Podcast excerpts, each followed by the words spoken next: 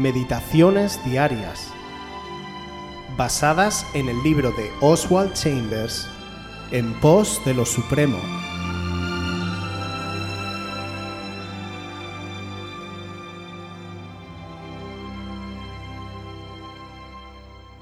De en medio del desastre me levanto. Romanos 8:35 ¿Quién nos separará del amor de Cristo? ¿Tribulación o angustia o persecución o hambre o desnudez o peligro o espada? Dios no guarda a un hombre libre de tribulación. En el Salmo 91.15 Él dice, Yo estaré contigo en la tribulación. No importa qué clase de verdaderas y excesivas tribulaciones se apoderen de la vida de un hombre, ni una sola de ellas puede separarlo de su trato con Dios. En Romanos 8:37 está escrito, En todas estas cosas somos más que vencedores.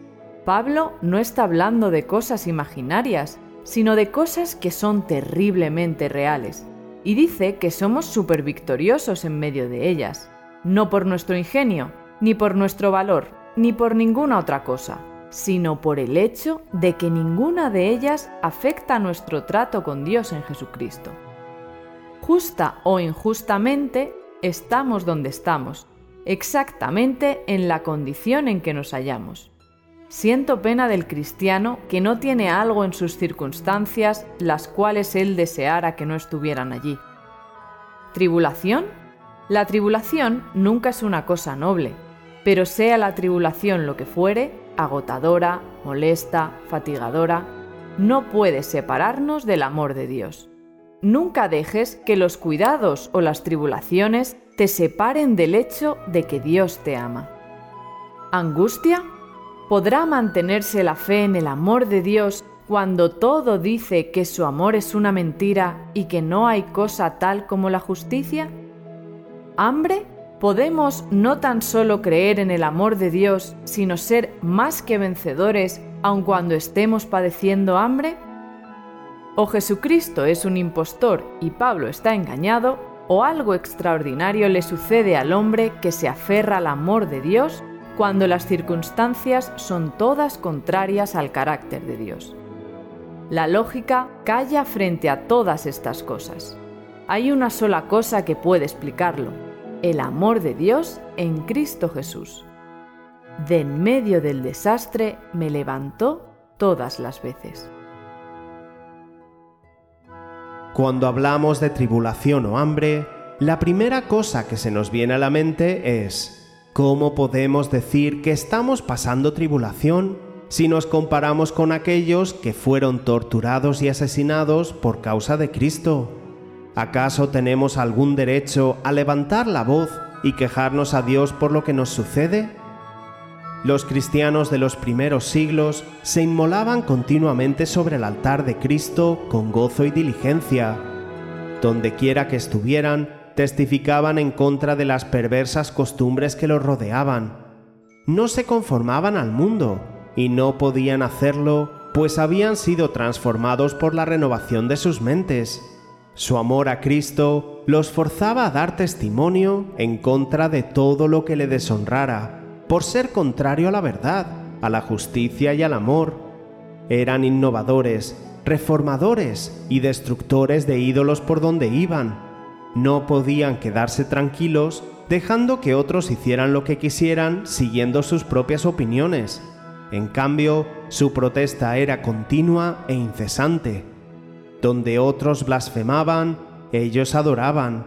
Donde otros proferían juramentos, ellos hablaban verdad, y su sí era sí y su no era no.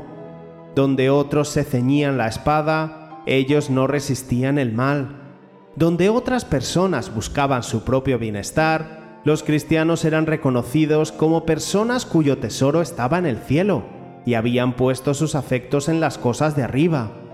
El amor por Jesús convertía al cristiano en un protestante perpetuo contra el mal por su causa, y perdían la vida por ello.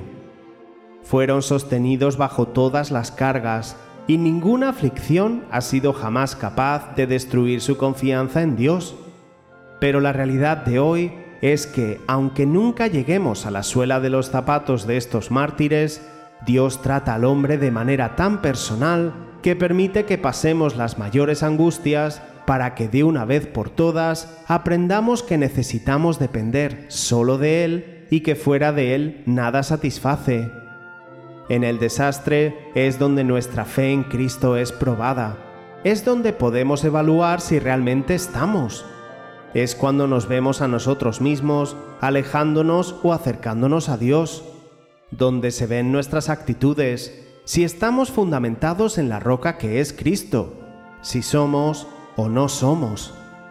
Ahí, frente al espejo, si tomamos la decisión de agarrarnos a su amor, es cuando seremos más que vencedores.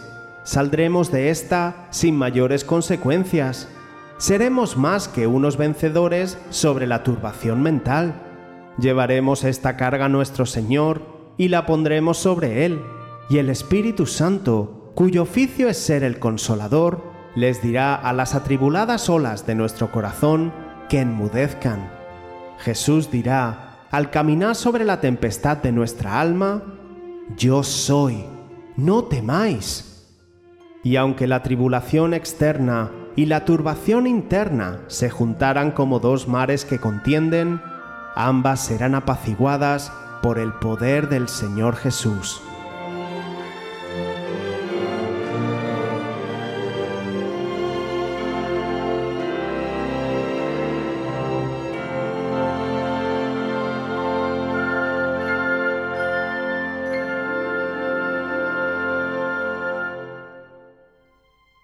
Quieres volver a escuchar este devocional o cualquier otra de nuestras emisiones anteriores, puedes visitar nuestro canal de YouTube buscándonos como Aviva Voz FM. También puedes ponerte en contacto con nosotros a través de nuestra página web www.avivavoz.es o mandarnos un correo electrónico a la dirección contacta@avivavoz.es.